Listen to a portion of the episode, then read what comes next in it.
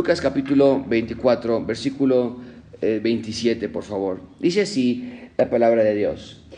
Y comenzando desde Moisés.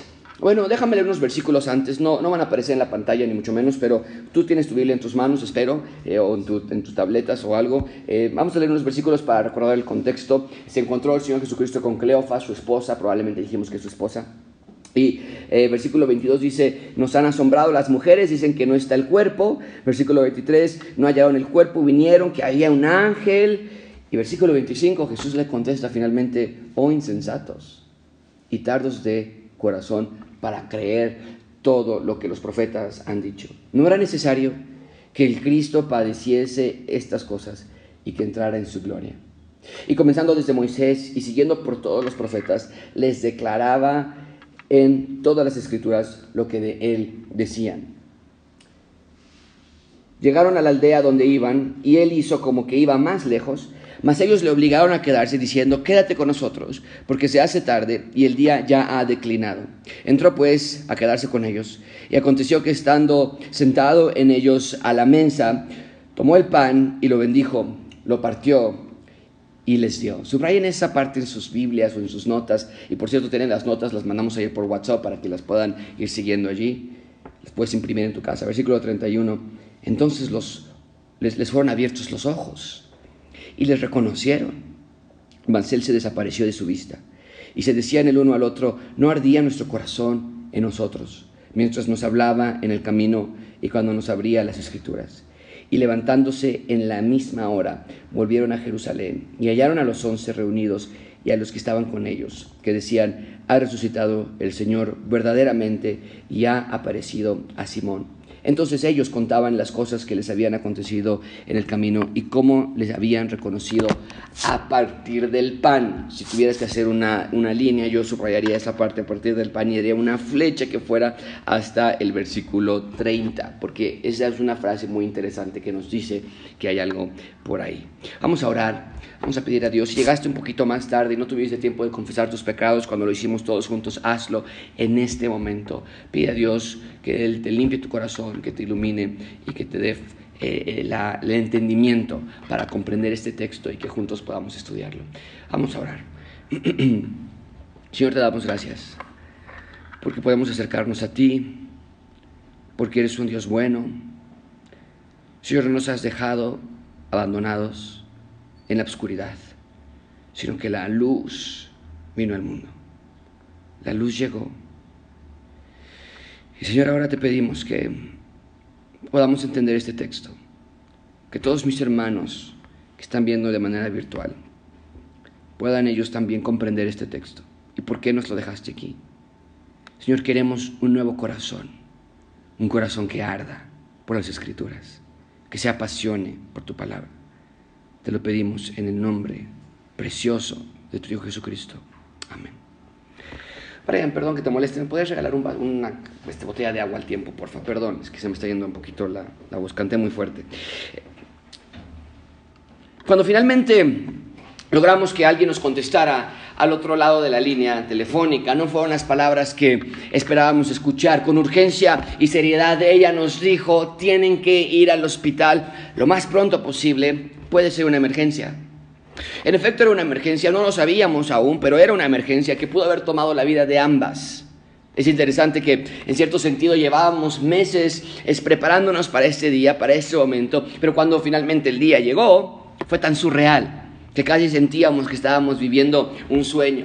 Gracias. Estábamos ya por dormir ese 5 de marzo de 2011 cuando hablamos a la enfermera para ver si ciertos síntomas que Rebeca estaba experimentando eran normales viéndolo en retrospectiva, ¿qué estábamos pensando? Por supuesto que no eran normales, pero éramos primerizos, no sabíamos qué era normal y qué no. Cuando terminamos de detalladamente describir a la enfermera lo que estaba ocurriendo, fue cuando nos dijo ella, tienen que ir al hospital lo más pronto posible, puede que sea una emergencia. Aún con palabras de advertencia, Rebeca y yo tomamos el tiempo para prepararnos, prepararnos a nosotros, eh, la bebé, los pañales, cámaras fotográficas. De verdad que éramos primerizos.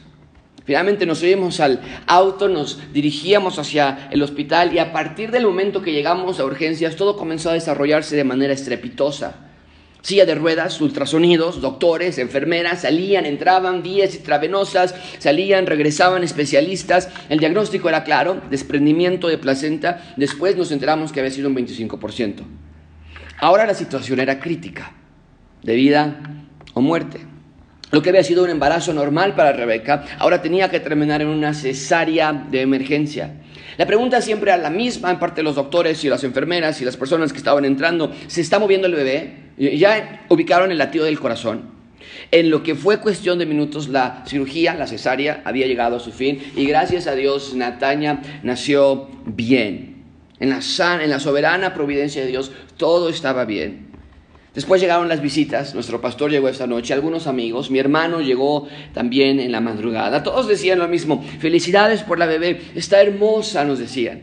Al siguiente día llegaron más visitas, más llamadas telefónicas, mensajes de textos, correos electrónicos, todos eran acerca del mismo tema, la bebé. Claro, también, ¿cómo está la mamá? Bien, estaba bien la mamá, qué bueno, muy bien. Ahora la bebé envía fotos, cuánto pesó, cuánto midió, su segundo nombre, oye, la podemos ir a conocer. Llegaron los abuelos, familia, más amigos. Después del susto ahora todo era una algarabía. Felicidad y gozo por una nueva vida. Yo no lo podía creer. Finalmente, y después de tanto tiempo, después de hablarle todas las noches, ahora podría verme a los ojos cuando le decía, te amo.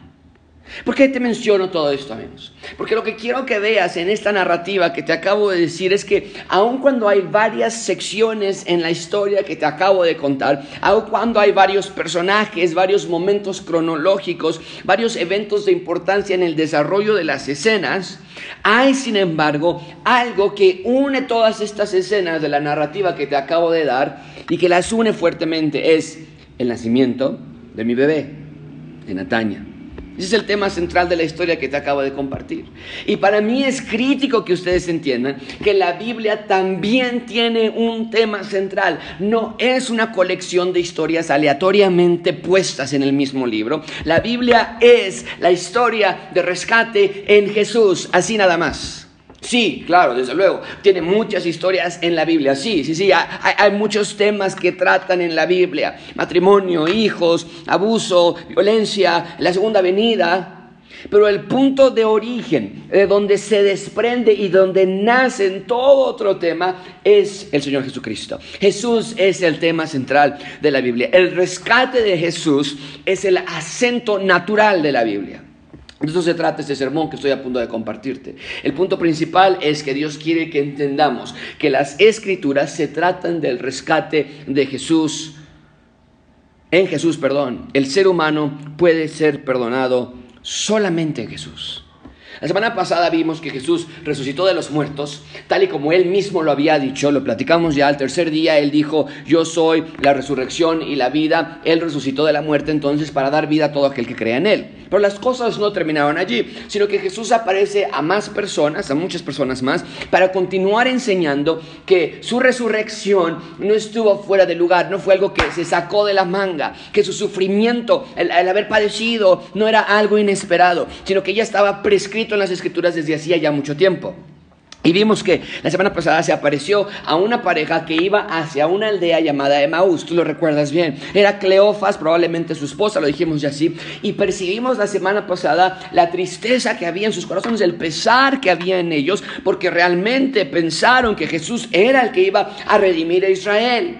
Pero les dije yo que los judíos esperaban que el Mesías los liberara de la muerte, sí, pero nunca pensaron que esa liberación vendría a través de la muerte del Mesías.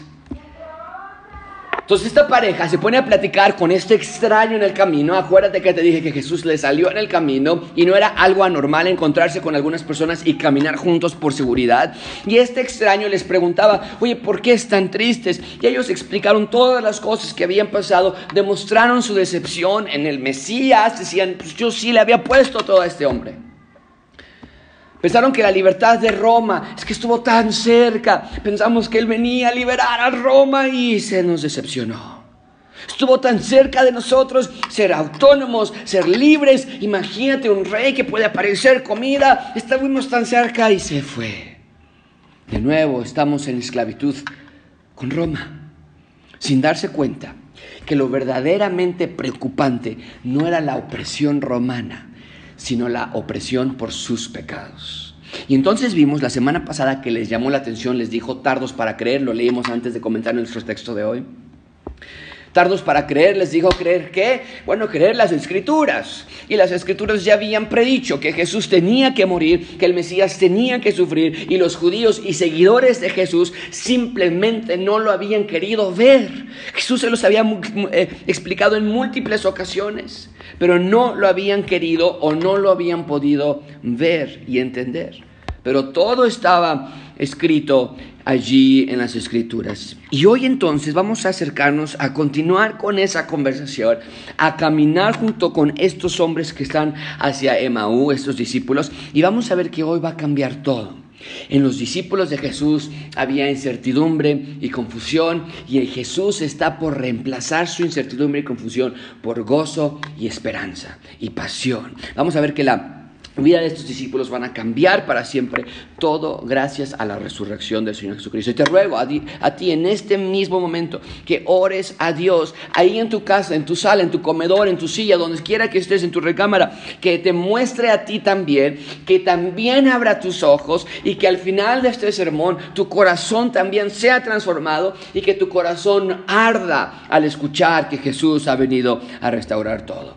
Hoy vamos a ver tres puntos, el poder de las escrituras la revelación del Mesías, de las Escrituras y finalmente veremos el nuevo corazón de las Escrituras. Así que comencemos esta mañana. Vean en primer lugar el poder de las Escrituras. En primer lugar, vean conmigo el poder de las Escrituras. Versículo 27. Dice la palabra de Dios, déjenme agarrar este por si acaso, respondiendo bien. Dice la palabra de Dios, versículo 27 comenzando desde Moisés y siguiendo por todos los profetas, les declaraba en, en todas las escrituras lo que de él decían. Bien, entonces, tenemos a Jesús con esta pareja, Cleofas, probablemente su esposa, vuelvo a marcar mucho, no, no, estamos, no sabemos quién es la, el acompañante, pero la manera en que viajaban los discípulos de Jesús, pensamos que es su esposa, pero el punto es que estas dos personas iban externando toda su decepción, toda su frustración por haber seguido a Jesús y haber sido engañados por él, esa es la razón de su tristeza. Ellos creyeron que eh, Jesús era el Mesías y la semana pasada vimos tú y yo que decían, mira, ya pasaron tres días de su muerte y ahora ni el cuerpo tenemos.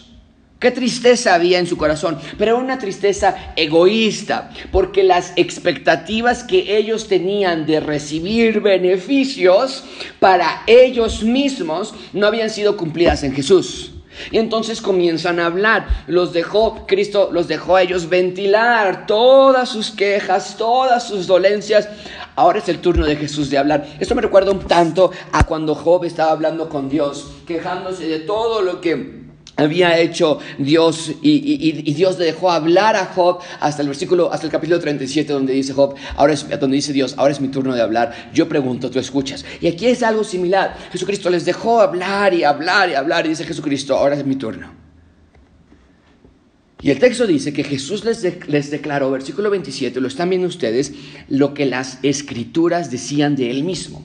Y la razón por la que Jesús va a hacer esto es para demostrar, mucha atención, marca esto en tus notas, escríbelo en algún lugar, la razón que Jesús les va a mostrar las escrituras no es tanto para que ellos vean que Él es el Mesías, ellos ya creían que era el Mesías, ese es el problema, creímos que era el Mesías y lo mataron les va a mostrar las escrituras no para convencerlos de que Él es el Mesías, sino para mostrarles que en realidad había una necesidad de que el Mesías sufriera y muriera por ellos.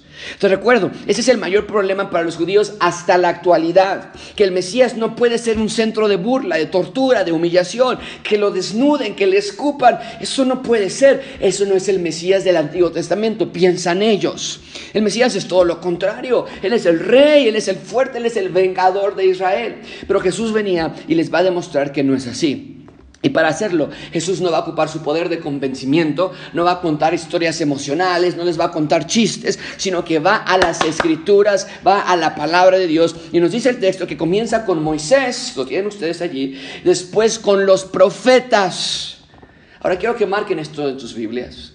date cuenta de que Jesús mismo dice que en Moisés y en los profetas se habla del mismo. ¿De qué está hablando aquí Jesucristo? Porque o está loco o tiene razón. Mucha atención con esto, amigos. Jesús está dogmáticamente afirmando que el punto principal del Antiguo Testamento es Él mismo. ¡Wow! Esta no es cualquier afirmación. Pero así es. Jesús es el punto clímax de toda la Biblia. Y nos dice este texto que Jesús visita pasajes claves del Antiguo Testamento para demostrar a Cleofas y a su esposa de que Él es el Mesías, como ya estaban convencidos ellos, que dio su vida para salvación. ¿Cuáles pasajes visitó el Señor Jesucristo? No lo sabemos. No nos dice el texto. Simplemente nos dice que fue con Moisés y los profetas. Sin embargo, aquí está la parte emocionante de esto. Nosotros sí sabemos que escribió Moisés. Y te quiero llevar a solamente unos y los profetas, sí sabemos que escribió Moisés y los profetas. No sabemos cuáles pasajes les mostró Cristo, pero sí sabemos que escribieron ellos. Y te quiero llevar esta mañana nada más a unos cuantos puñados de pasajes para que veamos que Moisés y los profetas sí describieron a Jesús con cientos de años de anticipación. Nuestro texto nos dice que Jesús comenzó con Moisés, es decir, marca esto en tus Biblias, el Pentateuco los primeros cinco libros de la Biblia.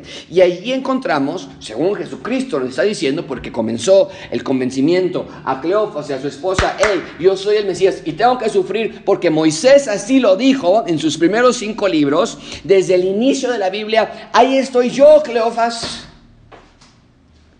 Vamos a ver si es cierto. Vamos al capítulo 3 de Génesis. Y leemos que Adán y Eva pecaron contra Dios cayeron en rebeldía. Y lo que Dios hace nos dibuja una flecha que apunta hacia el Señor Jesucristo. Velo tú mismo. Génesis 3:21. Y Jehová Dios hizo al hombre y a su mujer túnicas de pieles y los vistió. Mucha atención con esto, amigos. Para lidiar con el pecado que apenas habían cometido Adán y Eva, Dios mató a animales inocentes. ¿Para qué? Oh, ¿Por qué? Para que Adán y para que Eva pudieran ser vestidos, mucha atención con esto, de la inocencia de ese animal que no había cometido pecado. Entonces, desde el inicio Dios estaba dando el precedente de que el inocente intercede por el culpable y que la manera de esa intercesión o bien de ese rescate es por medio de la muerte del sacrificio. Entonces, no estamos viendo que dice, cuando Jesucristo dice, oigan, Moisés y los profetas hablan de mí, no es que Moisés escribió la palabra Jesús, pero sí es que Moisés y los profetas dieron el ejemplo de que un sacrificio iba a rescatar a sus culpables, a los culpables, y que ese rescate vendría a través de muerte. Y Dios es el primero en poner ese patrón. Adán y Eva pecan y Jesús y Dios dice, tragan animales inocentes vamos a vestirlos con pieles de ellos. Esto entonces se vuelve a ver con el sacrificio de los hijos de Adán y Eva. Abel y Caín también ofrecieron un sacrificio a Dios. Y ve tú mismo qué ocurre cuando cada uno de ellos trae su sacrificio. Génesis 4 del 3 al 5. Ustedes vean en la pantalla, síganlo conmigo. Dice, aconteció andando el tiempo que Caín trajo del fruto de la tierra una ofrenda a Yahweh. Muy bien, ¿ok? Nada más hay cuatro personas sobre la faz de la tierra. Moisés aún no existe como tal. Moisés fue el que escribió el libro de Génesis, pero él está dando el recuento de lo que Dios le dijo que sucedió. Aquí nada más hay cuatro personas. Nadie les está diciendo qué hacer, nadie... Pero vemos que ya hay un patrón, un paradigma. Abel y Caín traen una ofrenda a Yahweh. Versículo 4. Y Abel trajo también de los primogénitos de sus ovejas, de lo más gordo de ellas, y miró con eh, Yahweh con agrado a Abel y a su, a su ofrenda, pero no miró con agrado a Caín y a la ofrenda suya. Caín trajo fruto de la tierra. Nos dice el texto, lo mejor del fruto de la tierra. Abel también trajo lo mejor de un animal. Y dice entonces que Dios miró con agrado a Abel, pero no a Caín. ¿Por qué? Y te invito a que veas la, clase que yo di acerca, si no me recuerdo, se llama Mentiras ocultas o Mentiras secretas de Génesis capítulo 3, porque vimos que Abel trae algo que él hizo. Él plantó, él eh, eh, regó, él cuidó y él produjo esto y lo lleva a Dios como un, un, un resultado de su labor. Y Abel no trajo algo de su labor, trajo un animal. Y vemos de nuevo ese énfasis en el sacrificio de un animal inocente. Vemos que Dios se agrada de tal sacrificio. Esto nos apunta hacia el sacrificio del Señor Jesús. No, Abel no entendía todo acerca del significado de la muerte de animales, no sabía que Jesús iba a venir que iba a morir en Belén, al tercer día iba a resucitar, no. Pero en esencia, ese es el Evangelio de Jesús, el inocente por el culpable. Años después, Abraham fue elegido para ser el fundador de la nación de Israel. Dios le prometió a Abraham que de su descendencia vendría una gran nación, pero antes que esta promesa tomara lugar, Dios le hizo una extraña petición a Abraham. Velo tú mismo, esto es extrañísimo. Génesis 22.2. Le dijo, Abraham, toma ahora tu hijo, tu único hijo, a quien amas, y vete a tierra de Moriah y ofrécelo allí en holocausto sobre uno de los montes que yo te diré. Pero por muy extraño que nos parezca, Dios le pide que haga esto para mostrarle a Abraham el Evangelio de Jesús. Eso es increíble, márcalo bien. Aquí está el Evangelio de Jesús. No, no, no. Dios no le dice el nombre de Jesús. No, Abraham no entiende cada detalle de lo que está por suceder. Pero cuando Jesús le habló de esta historia a Cleofas y a su esposa, todo tomó sentido. Cleofas y su esposa dijeron, Ah, por eso Dios le dijo a Abraham que, ah, yo pensé que era algo que, como que de obediencia, a ver si, si creía en Abraham a Dios y tener fe. Pero cuando Dios le dice a Abraham, sacrifica a tu hijo, esto es lo que sucede cuando Isaac, el hijo de Abraham, estaba a punto de morir. De morir. Velo en Génesis 22, 10. Y extendió ponerlo. Y extendió a Abraham su mano y tomó el cuchillo para degollar a su hijo. A punto de matarlo, nos dice el texto. Entonces el ángel de Jehová le dio voces desde el cielo y dijo, Abraham, Abraham. Y respondió, heme aquí. Y dijo, no, no, no, no extiendas tu mano sobre el muchacho. No le hagas nada. Porque yo conozco que temes a Dios. Porque por cuanto no, no me rehusaste tu hijo, tu único hijo. Entonces alzó Abraham sus ojos y miró y he aquí a sus espaldas un carnero trabado en un zarzal por sus cuernos, y se fue a Abraham y tomó el carnero y lo ofreció en holocausto, subraya esto, en lugar de su hijo. De nuevo, más claro no puede ser. El inocente muere en lugar del culpable. Y notaste lo que Dios, el ángel del Señor, que podríamos algunas personas decir que es el Señor Jesucristo preencarnado antes de su encarnación. ¿Escuchaste lo que dijo? Le dice, no le hagas nada.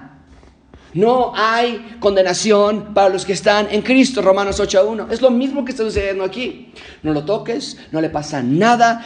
Todo el peso de la muerte y la tortura y, del sufrimiento y de la culpabilidad cae sobre ese carnero. Que aparte, dice Dios, yo lo estoy proveyendo para ti. Está atrás de ti. No lo buscaste, no lo trajiste, no lo pediste, no lo esperabas. Y aquí está el sacrificio que va a morir en lugar tuyo.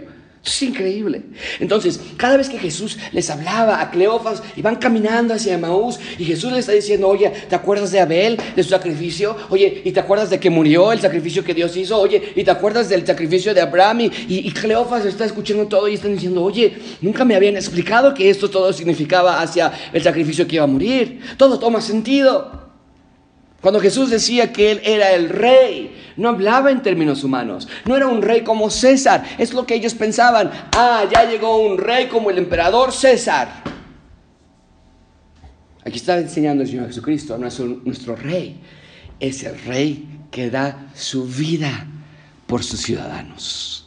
Permíteme, darte un par de ejemplos más. Cuando Israel es rescatado de la esclavitud de Egipto, la nación comienza a vagar por 40 años en el desierto bajo la guía de Moisés. Él era el libertador de Egipto. Y en una ocasión, una plaga terrible de serpientes venenosas, eh, totalmente peligrosas, comenzó a atacar el pueblo. Y la cura que Dios dio al pueblo era simple. Velo tú mismo en Números capítulo 21. Moisés hizo una serpiente de bronce. La puso sobre una, sobre una asta. Y cuando alguna serpiente mordía a alguno, miraba la serpiente de bronce y vivía. De nuevo, cuando el evento tomó lugar en el desierto, tal vez pensaron las personas, pues ¿de dónde saca Dios estas curas? ¿Qué manera tan extraña de curar a las personas? Pero cuando Jesús se los explica, entonces todo, todo toma sentido. No nada más era una serpiente levantada sobre un asta que se le había ocurrido a Dios la manera de creer. Jesucristo lo explica en Juan 3:14. Dice, como Moisés levantó la serpiente en el desierto, así, ahí está la similitud, ahí está la interpretación. Así es necesario que el Hijo del Hombre sea levantado. Entonces vemos esa recurrente verdad de que Dios da salvación a su pueblo y que esa salvación vendría a través del sufrimiento, márcalo bien, y que vendría a través de muerte, de un sacrificio. No tenía que ser algo nuevo.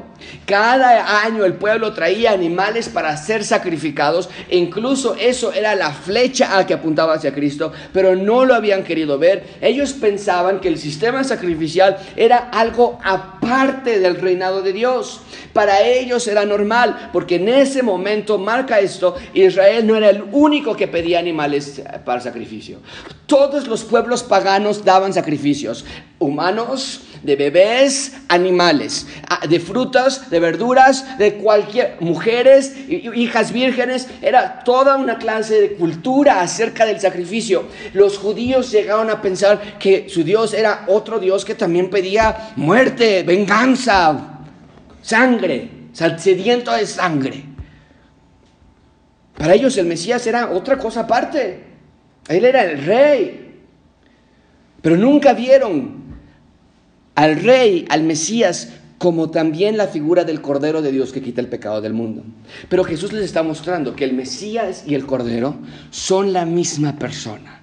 El que ha sufrido muerte también es el rey del mundo. Y para ellos esto es algo increíble. Y hay muchísimos pasajes en donde vemos esa similitud entre el sufrimiento de Cristo eh, y los, el, sufrimiento de los sacrificios animales que hubo antes de Cristo. Y, la vida de Jesús aquí en la tierra lo marca también. Y lo último que te quiero dar esta mañana es Isaías 53.3, porque nos dice el texto que comenzó con Moisés, pero también fue con los profetas. Y yo nada más estoy dando un puñado de, de pasajes, pero no sabemos cuál es el Señor Jesucristo sacó pero estos son algunos de estos que están en Moisés y en los profetas. Cientos años de antes que Jesús fuera haya nacido en la tierra. Esto es lo que el profeta Isaías escribió. Vean conmigo, está en la pantalla. Despreciado, desechado entre los hombres, varón de dolores, experimentado en quebranto. Y muchas personas van a decir, ya les dijimos. Isaías 52, Isaías 53 está hablando de Israel. Israel es el siervo. Y los judíos hoy siguen tomando esto como Israel, porque si te vas a Isaías 51 y parte de Isaías 52, está hablando a la nación de Israel. Pero hay un cambio muy sutil en el que comienza ya a hablar acerca de un siervo que sufre. Y los judíos y muchas personas hoy, incluso cristianos, pueden decir, eso está hablando de Israel, pero déjame decirte esto, el Señor Jesucristo, y mucha atención con esto que te voy a decir, porque es una manera de explicar Isaías 53, el Señor Jesucristo es el verdadero Israel. De tal manera que cuando alguien me dice a mí, Josué, esto no puede estar hablando del Señor Jesucristo, porque esto está hablando de Israel, mi respuesta es, por supuesto que está hablando de Israel, pero déjame decirte una cosa, está hablando del verdadero Israel. Es lo que el Señor Jesucristo dijo cuando vio a Natanael. He aquí un verdadero israelita que tiene fe. Y Jesucristo toma la figura de Israel en sí y la figura del mundo también. Jesús es el verdadero Israel. Versículo 3 entonces nos dice que va a ser despreciado, hombre de dolores ese Señor Jesucristo, desde luego que sí. Y como que escondimos de Él su rostro, fue menospreciado, no lo estimamos, ciertamente llevó Él nuestras enfermedades y sufrió nuestros dolores, y nosotros le tuvimos por azotado, por herido de Dios, por abatido. Eso es Israel. En el futuro van a estar diciendo esto ellos. Llegó el siervo lleno de dolores, llevó nuestras enfermedades y nosotros pensamos que era Dios que lo estaba castigando. Ahí está, versículo 4. Nosotros le tuvimos por azotado, por herido de Dios. Pensamos que Dios fue el que lo abatió su castigo. Pero no fue así. En un futuro Israel se va a dar cuenta, versículo 5, no, ¿qué creen? Nos dimos cuenta. Y Cleofas y su esposa es uno de ellos que dicen, ah, o sea que él fue herido por nuestras rebeliones. Y llegas a Hechos capítulo 3 perdón, llegas a Hechos capítulo sí, 3 y 4 y, Pedro predica y, las, y Pedro le dice, ustedes crucificaron al Señor Jesucristo. Y, ¿sabes lo que dicen las personas? ¿Qué podemos hacer entonces ahora para ser salvos? Es esto que está aquí, versículo 5, se dan cuenta. O sea que él no fue castigado por Dios y por... O sea que la manera de morir en la cruz no fue un castigo, fue por nuestras rebeliones, fue molido por nuestros pecados, el castigo de nuestra paz fue sobre él, por su llaga fuimos nosotros curados, todos Israel. Todos nosotros nos descarriamos como ovejas, cada cual se apartó por su camino, mas Jehová cargó en él el pecado de todos nosotros. Angustiado él y afligido, no abrió su boca como cordero, fue llevado al matadero, y como oveja delante de sus trasquiladores esmudeció y no abrió su boca. Por cárcel y por juicio fue quitado. Sí fue juzgado, también lo aprendieron, sí, claro. Y el Señor Jesucristo mismo dijo, ¿por qué vienen conmigo por mí por, con palos como si yo fuera un criminal? Y porque, eh, porque fue cortado de la tierra de los vivientes y por la rebelión de mi pueblo fue herido. Se dispuso con los impíos su sepultura, mas con los ricos fue su muerte. ¿Qué quiere decir que dispuso con los impíos su sepultura? Murió entre dos ladrones. Incluso nos dice con quién iba a morir. Y nos dice cómo iba a ser sepultado. Con los ricos fue en su muerte. José de Arimatea llevó una, eh, ofreció su tumba, que era algo para ricos, a Jesús aunque, ninguna, aunque nunca hizo maldad ni hubo engaño en su boca. ¡Wow! Cuando Cleofas y su esposa escuchan la palabra de Dios, sus corazones cambian. No hay más dudas. Para ellos entienden, Jesús es el rey que vino a rescatar a través de morir. Ya, no más dudas. Lo entendimos. Ahora, ¿qué importancia tiene esto para nosotros? ¿Qué importancia tiene esto para ti, gracia abundante? Dos aspectos. Tal vez lo debía haber puesto en la pantalla, pero tú escríbelo en tus notas. Primero, ¿qué, ¿qué, importa esto? Que Jesucristo les abrió Moisés y los profetas. ¿Qué quiere decir esto? Dos cosas. Uno, asegúrate que Jesús es tu rey. Es decir, pide a Dios perdón por tus pecados y cree en Jesús realmente como el enviado de Dios que vino a restaurar todo, a instalar su reino y a buscar y restaurar lo que se había perdido sus ciudadanos. Cree en su evangelio, cree que murió por ti y que resucitó al tercer día para traer el reino de Dios, finalmente traerlo a la tierra. Segundo, gracia abundante, escucha bien esto. Y no puedo hacer énfasis suficiente en esto. Y esto fue algo para mí, porque yo lo había dejado de hacer de esta manera. Asegúrate de leer las escrituras constantemente. Gracia abundante. Necesitas leer las escrituras más de lo que necesitas el aire. Deja de ponerlo en una manera contextualizada. Necesitas creer, eh, necesitas leer las escrituras más de lo que necesitas la vacuna contra el coronavirus. Para crecer, para madurar, para tu bienestar, para tu vida, necesitas el poder de las escrituras. Nada más te puede cambiar, nada más. Jesús presenta a Cleofas y a su esposa con las escrituras. Así que déjame ponerlo así. Un cristiano que no lee su Biblia es un cristiano que está decidiendo no conocer a Dios. Es increíble. Esto es algo sorprendente. Y déjame leerte, no tengo estos minutos, pero estoy impresionado con el libro de Segunda de Pedro. Y déjame leerte lo que Segunda de Pedro dice acerca del conocimiento de Dios. Esto es lo que escribe Pedro. Dice,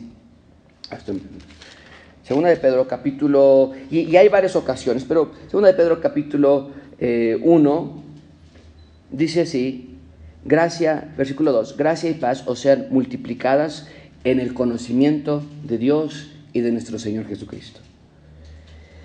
Eh, versículo, y te estoy dando nada más de lo que yo he estudiado, versículo 9, el que no tiene el conocimiento del Señor Jesucristo, el que no tiene estas cosas, tiene la vista muy corta, es ciego, habiendo olvidado la purificación de sus antiguos pecados. ¿Por qué te estoy leyendo esto? Porque es el conocimiento del Dios Santo que te va a llevar a tener una vida fructífera.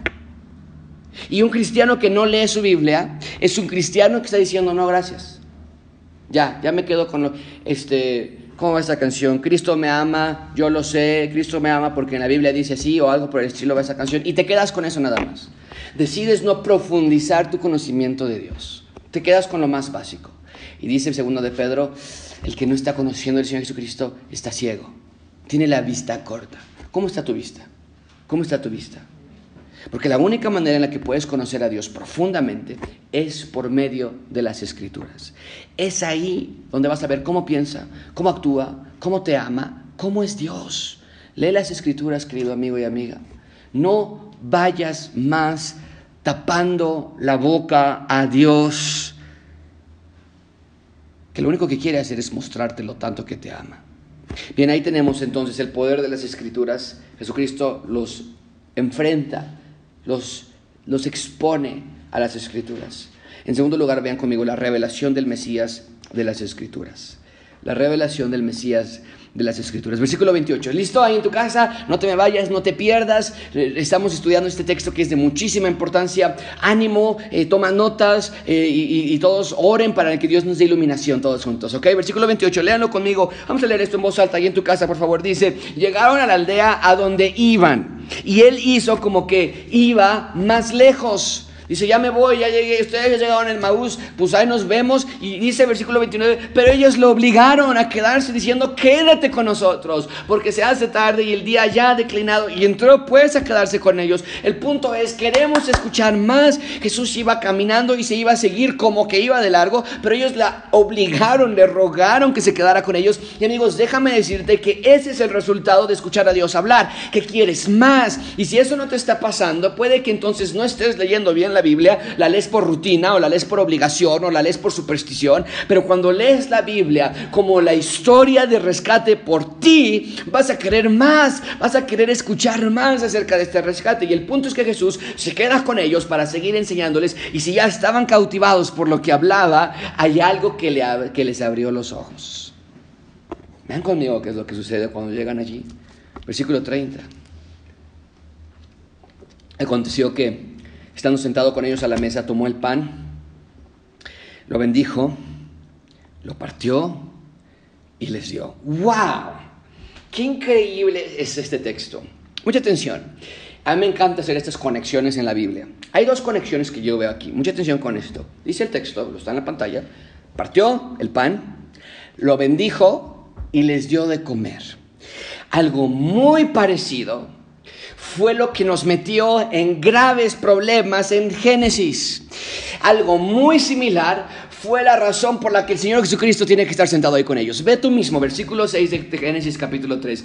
Vio la mujer que el árbol era bueno para, ¿qué dice? Comer. Y que era agradable a los ojos y fíjate cómo en nuestro texto fue que vieron al Señor Jesucristo comer y partir el pan y comer lo que les abrió los ojos. Aquí dice que los ojos les dio una tentación por este fruto y el árbol codiciable para alcanzar la sabiduría. Tomó de su fruto la mujer, comió. Y no obstante, habiendo desobedecido ya, también a su marido, el cual comió así como ella. Dos veces el mismo verbo repetido. Comió comió, al inicio del versículo 6, los ojos. Eva comió del fruto prohibido y le dio a Adán también para comer. Y Adán comió en plena y abierta desobediencia a Dios. A partir de allí el pecado entró a la tierra. Pero aquí vemos a Jesús, es como un, un botón de reset está recomenzando toda la historia. Un mejor Adán viene a tomar el pan, lo parte, lo da y más bien la muerte y el pecado fueron vencidos por Jesucristo. Esta vez la muerte y el pecado no entraron al mundo, fueron vencidos por Jesucristo al él darles de comer. Esto es increíble cómo se conecta con Génesis. El primer Adán comió, desobedeció, la muerte entró. El segundo Adán, el mejor Adán viene, también come lo parte y lo da también, pero en lugar de muerte ahora entra vida. ¡Qué increíble! Y la segunda conexión que yo veo es con la última cena que el Señor Jesucristo tuvo con sus discípulos. Vean conmigo, versículo Mateo 26, 26. Y mientras comían, otra vez está ese verbo, están comiendo, tomó Jesús el pan, lo bendijo, lo partió y lo dio. Esto es exactamente lo que está pasando con Cleofas y su, hermana, y su esposa aquí ahora. Les dijo, tomad, comed, esto es mi cuerpo. Mucha atención conmigo, con esto amigos. Ahora que Jesús está con Cleofas y con su esposa comiendo, y cuando ellos ven a Jesús hacer ese movimiento en particular, entonces se dan cuenta con quién están. Cuando recuerda, hasta este momento ellos todavía no entienden quién es Jesús, nada más dijeron, quédate con nosotros, no sé de qué estás hablando, esto está impresionante, queremos escuchar más, pero aún sus ojos estaban cerrados. Fue cuando él hizo el movimiento de tomar el pan, partirlo, orar y darlo, que es como que recordaron otra vez, este es Jesús que hizo lo mismo hace tres días, tomó el pan, lo partió y los dio a sus discípulos y nos dijo que era su cuerpo por nosotros que es partido. Sus ojos fueron en ese momento abiertos para ver la realidad de la última cena, la última cena ese movimiento gráfico y ahora esta nueva cena con ellos diciendo, ah, eso era no nada más una tontería que había hecho, eso no nada más fue una alegoría, fue literal. Sus ojos fueron abiertos. Antes estaban cegados pensando en, deja poner en la pantalla esto, antes estaban cegados pensando en lo que ellos querían del Mesías. Pero ahora se dan cuenta de lo que el Mesías quiere de ellos. Es lo que vimos.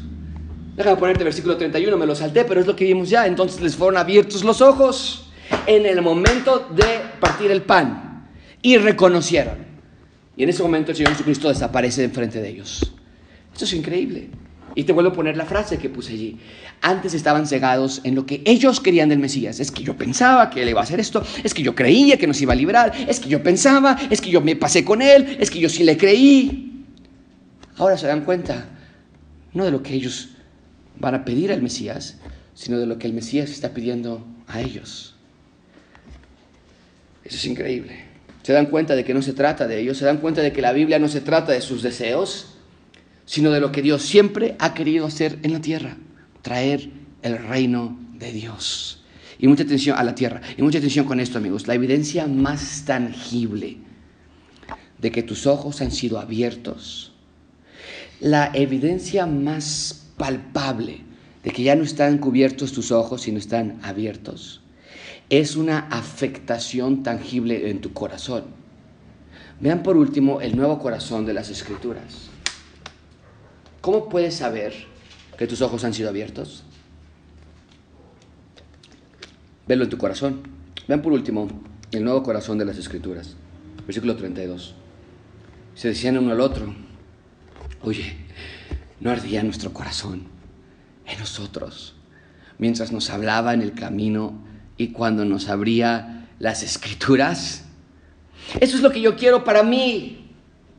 Era segunda, antes es lo que yo quiero para mis hijos, por sobre todas las cosas y les dibujo y les explico y lo siento y les hablo y les compro Biblias y les hago que subrayen y les hago que lo escuchen y es lo que quiero para ustedes también. Quiero que mi corazón arda de amor y emoción cuando veo a Dios revelado en las escrituras. Quiero necesitar las escrituras y no pensar que las escrituras necesitan que yo las lea. Quiero amar las escrituras, quiero que, que mi corazón palpite por disfrutarlas, por pensar en ellas, pero no es fácil amigos, porque tanto tantas distracciones le roban el espacio a Dios, tantas opciones durante el día le roban a mi corazón el gusto por leer a Dios, tantas cosas sin valor le roban el valioso tiempo a las escrituras, pero para Cleofas y su esposa, haber abierto las escrituras con Jesús les trajo nuevos deseos, la naturaleza de su corazón cambió por completo, su perspectiva fue transformada, por fin entendieron y los llevó a una acción. ¿Cuál acción fue esa? Vean conmigo versículo 33, levantándose en la misma hora, ya era de noche, nos había dicho, el texto. Y volvieron a Jerusalén. Venían de Jerusalén, tristes. Regresaron a Jerusalén emocionados. Y hallaron a los once reunidos y a los que estaban con ellos que decían, ha resucitado el Señor verdaderamente y ha aparecido a Simón.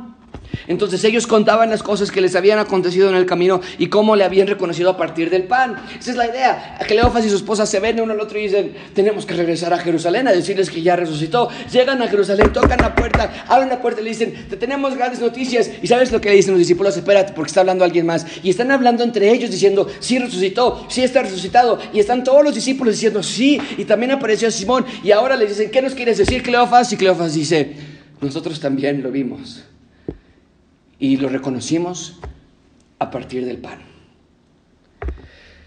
Cuando tu corazón está ardiendo por la palabra, vas a querer compartir con otros lo que se te ha sido revelado. Amigo, amiga, que Dios toque tu corazón para desarrollar un apetito por la palabra de Dios. Que la ames, que la busques, que la leas, que no te sientas bien cuando no la lees, que no pienses que es normal, es que yo no la entiendo tanto, es que Hoy no me dio tiempo, estuve súper saturado, súper ocupado. Sino que te sometas plenamente a la palabra de Dios en tiempo de pandemia y en tiempo de salud, en tiempo de prosperidad y en tiempo de pobreza, en tiempo de tormentas o en tiempo de tranquilidad. Necesitamos la palabra de Dios para subsistir. Necesitamos la palabra de Dios para tener un corazón nuevo, que arda cuando estamos leyendo las escrituras, para que salgamos a compartir el Evangelio y entonces expandir el reino de Dios y que más rodillas se doblen y más personas confiesen que Jesús es el Señor.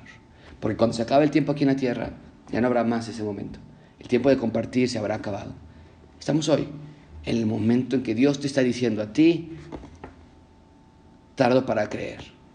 ¿Para creer qué? Para creer las escrituras. Porque somos tardos para abrirlas. Somos tardos para entenderlas. No tenemos paciencia para meditarlas. Ay, no, es que escribir, escribir, no, ya, mira, ya, ya, sí, ya. Leo el, el salmo del día, el proverbio del día, y ya. A ver, el versículo del día de mi teléfono, ya, ya, sí, ya, déjalo. Es que, es que aquí la verdad está bien, bien confuso. Cuando pasamos más tiempo estudiando un instructivo para cómo poner nuestra televisión, para cómo armar una silla, para cómo armar, cómo reparar algo en nuestras casas. Y vemos tutoriales y vemos, porque no entendemos, pero estamos buscando y estudiando.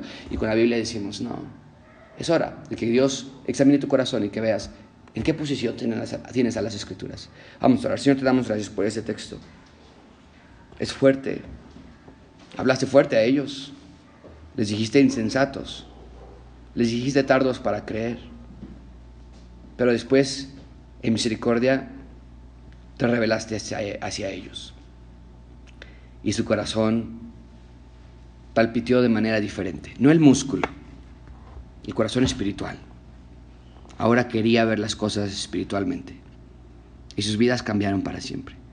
Y la mayoría de sus discípulos murió torturados, arrestados, en sufrimiento por tu causa.